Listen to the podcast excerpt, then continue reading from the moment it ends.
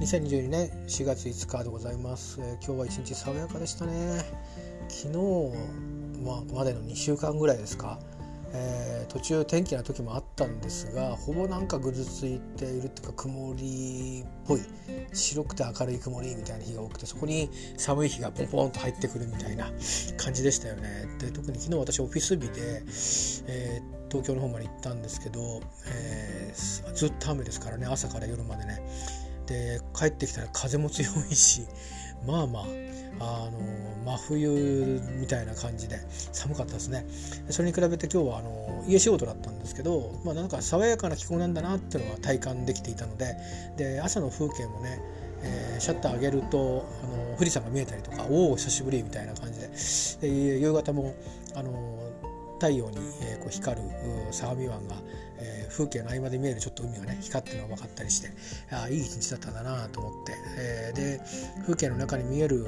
まあ、畑があったりあの花が咲いていたり桜が咲いてたりするんですけどそんなものもやっぱりこういう日差し、えこういう日が回った日差しの中で、え見る色の方が、まあ、やっぱりいいのかななんて思って、え一日を終えるところでございます。えっ、といろんなね、えー、プライベートのいや自分がその引っ越しをしたと伴う、もろもろの手続きとか自分のプライベートで抱えてる事情に関する、うん、手続きの段取り準備みたいなものでまあずっと同じことやってるようなところもあるんですが まあそれはそれで、うん、ちょっとちょっと進めてるんではあとため息をつきながらやっておりますが、まあ、でも、あのー、昨日よりは今日の方が慣れていったりね気持ちが気持ちが慣れてあのまあまあ飽きずにやっていこうかっていう風な気持ちになれたりあるいは実際にちょっとずつねちょっとずつあこれはちょっと進むかもしれないぞみたいな 気配も感じながら向かい合えてるんでまあ気候も陽気も良くなってきたってこともあってまあ不安に思ったりあの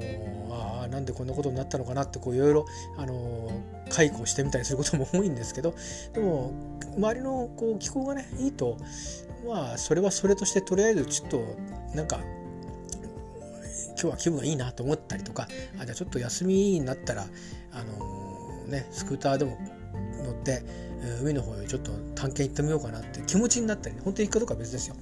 まあ、そんな風にして気分の転換もできそうなのでまああのー、こちらのなんか深い秋と晩秋と冬を経験して、えー、私はここに今生活してるんですけどまあこんな感じになるんだなってのは分かったのでまああの春ちょっと梅雨と夏の湿気はどうかっていうのはねそれが一番のあの課題ですけどあのまあ春夏を楽しまないと損っていうのが多分そうなんだろうなここはっていう気がなんとなくしてるのでちょっとこれからの時期をね、えー、満喫まあ、自分のねあのできる範囲で あのいろんな事情がねあの時間も経済もいろんな事情がありますので、えー、あの健康もねあの医者通いとかもあるから、まあ、月の半分は医者に通うことになっちゃうんでね、えーまあ、それと休みも取んなきゃいけないでしょうからまあまあそんなに遊びほうけてるわけにいかないんですがまあでもこれからの季節はね外をただあの散歩してみたりスクーターにちょっと足を伸ばして、えー、違うエリアの海を見に行ったりとかあの違うエリアの風景を、えー、体験しに行ったりしてみたいなと思ったりしております。まあ、そういう意味では、えー、2002年の4月はうん手放しで喜べることは何一つありませんが、えー、思ったよりも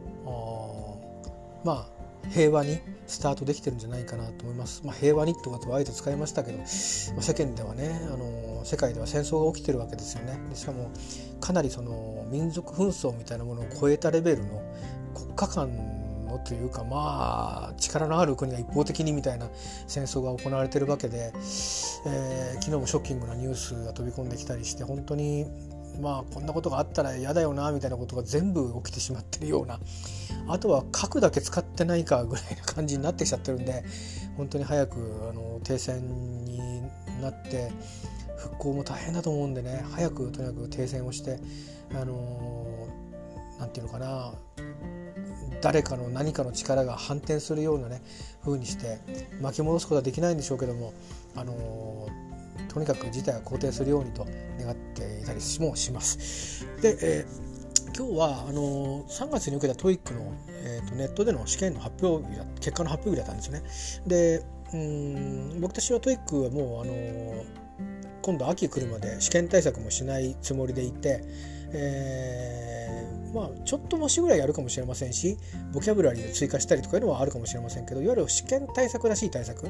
あの模試を解いてみてでそれをこうなんていうかあのリスリングで聞きづらいところをあのシャドーイングして強化してみるとかそういうことはちょっとしばらく置いとこうかなと思ってポツポツぐらいにしてあまあラジオ講座とかは取ってるんで英語には触れていくんですけど、まあ、そういうふうにして、まあ、秋と冬に1か月ぐらい受けるぐらいに今年はしようかなと思ってるんで一旦終わりなんですけど3月の日が出まして、えー、まあ思った通り1月のあのおもうちょっとで800だったかみたいなところからは少し下がったんですけど点数の内訳がですねあのちょっと過去過去は初体験のことになってまして、えー、まあ点差って意味でねそれからあとリーディングはですね要は点数は全体の点数下がったんですけどリーディングが自己ベストを更新しました パチパチパチパチと。でまあ皆さんスコアの高いから方からしたら何ともないと思うんですけど私の中では自己ベストなんですね。425点を取りました。初めて400点超えをリーディングで達成しました。あのリスニングは420点取ったことはあるんですけど、えー、まあ、リーディングで初めてです。でリスニングがですよまあいつもその点差あるとはいえねまあ低い時は両方とも低いですよ。例えば320点ずつとかね370点ずつとかあるいは200、リーディング770点のリスニング360点みたいなとか なんかそういうそういう低さでなんかバランスするんですけど今回はリーディング125点だったんですけどリスニングが320点だったかな。だから750点いってないんですけど何せ点差が100点ぐらいあるっていう。これまずいなと思いましたね。リスニングがだから全くあの聞けてないんだと思うんですね。だから解けない。解けてない。あるいは間違いが多い。間違うってことは分かってないとかと思うんでだからちょっとこれは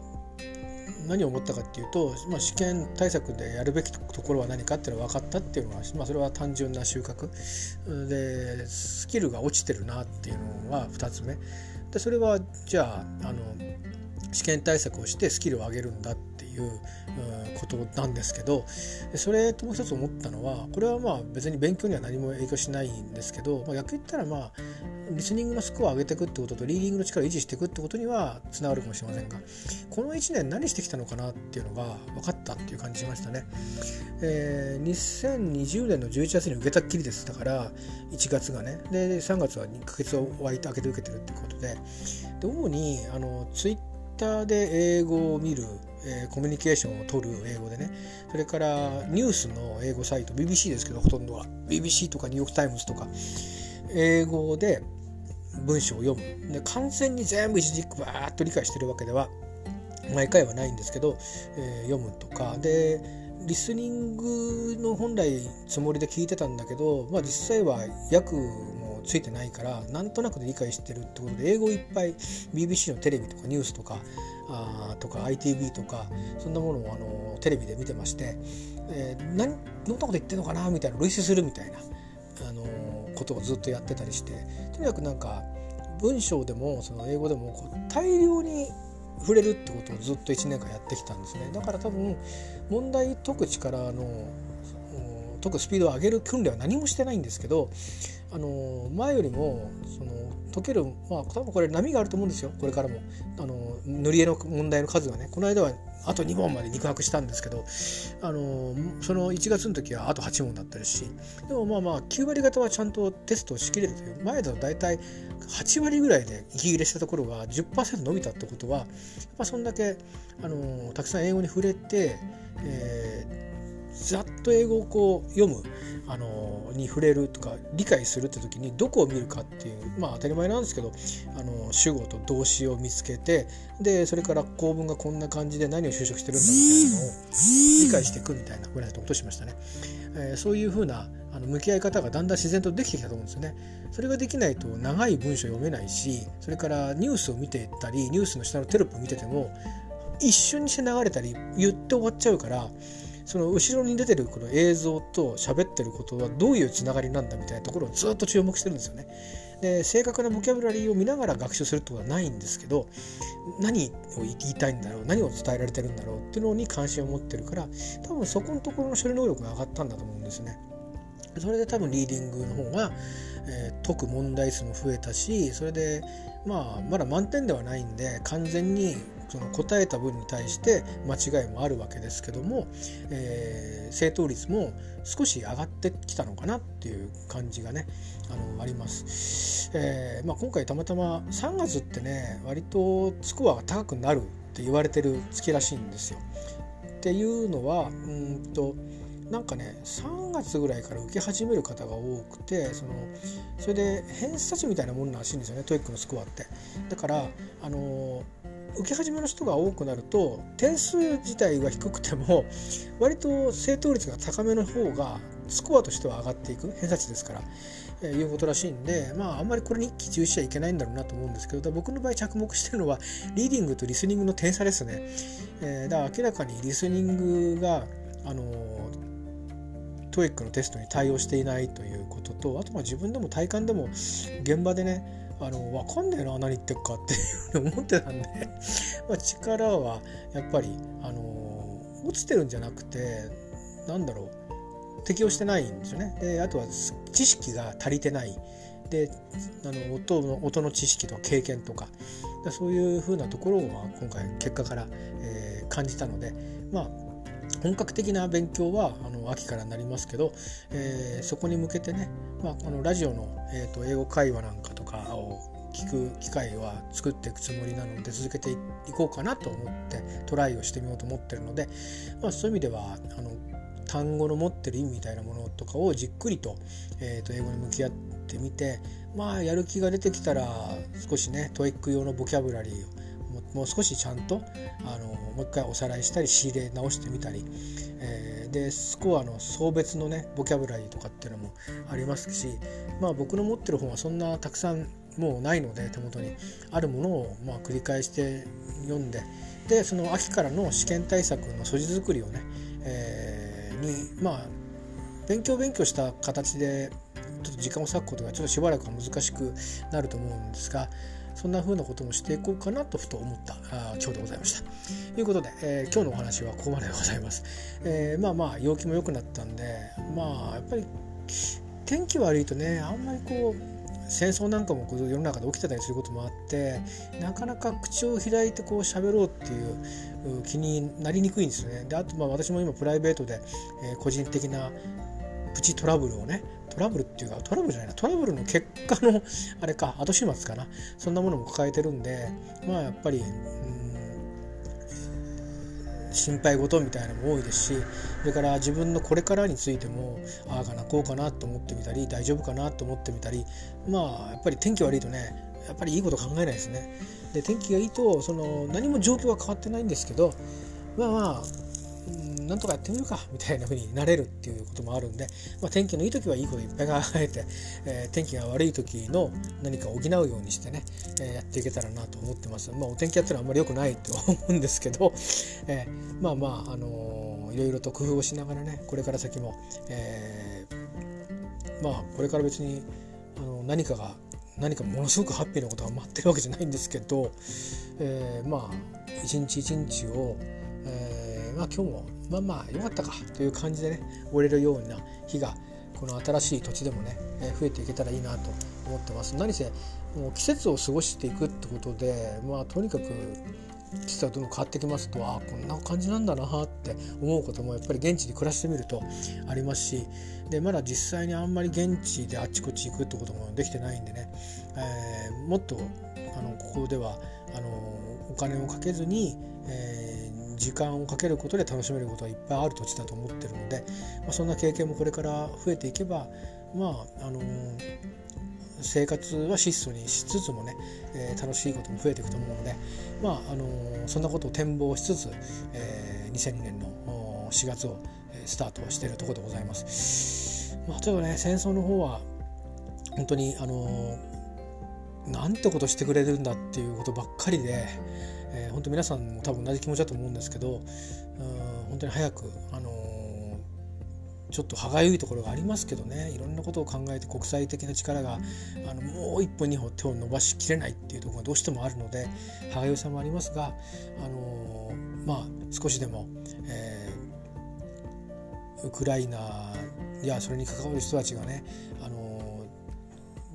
なんかな安心してでだんだんにあの先のことを考えると今はあの何も言えないんだけどあれこれあれこれこうおっしゃってくることもあると思うんですよ。でそれも全部やっぱり世界中で受け止めていくしかないですよねこれね。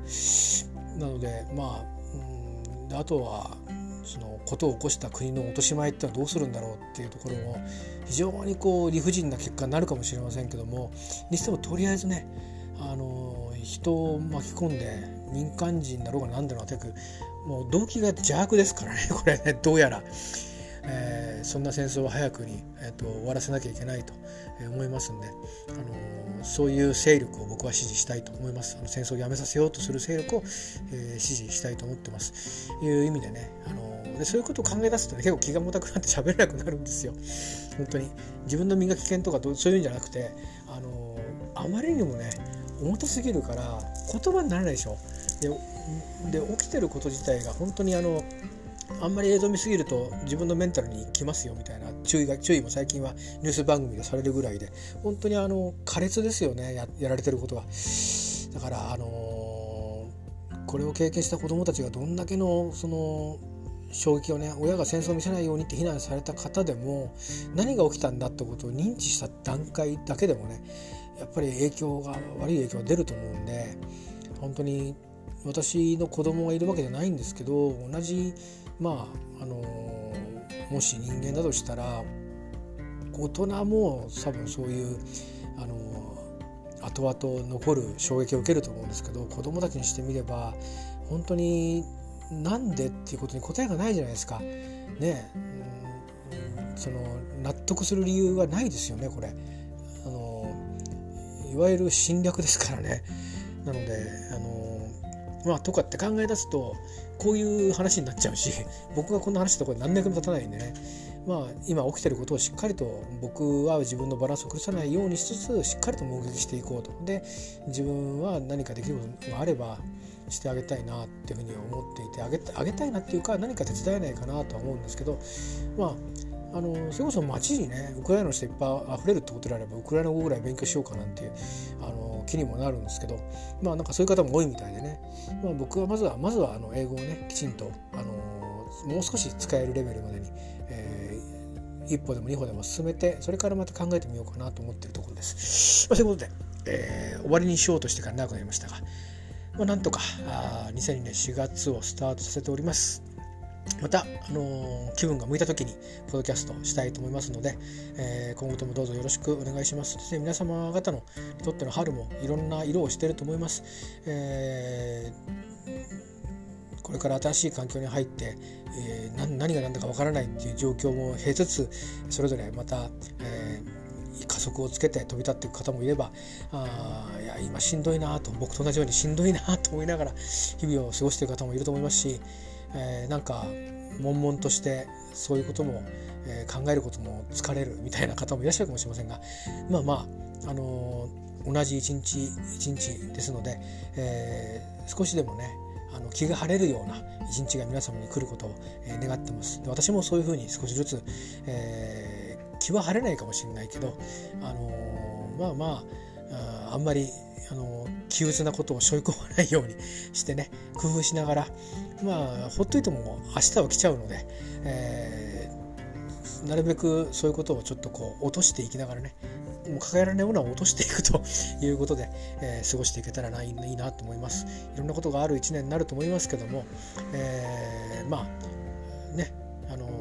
結果が良かろうが悪かろうがそれも気にしないで、えー、進んでいければなと思います、えー、どうか皆さんもいい日いい日が一日一日、えー、少しでもいい日になるように願っております、えー、ではまたお耳にかかりましょう。ありがとうございました。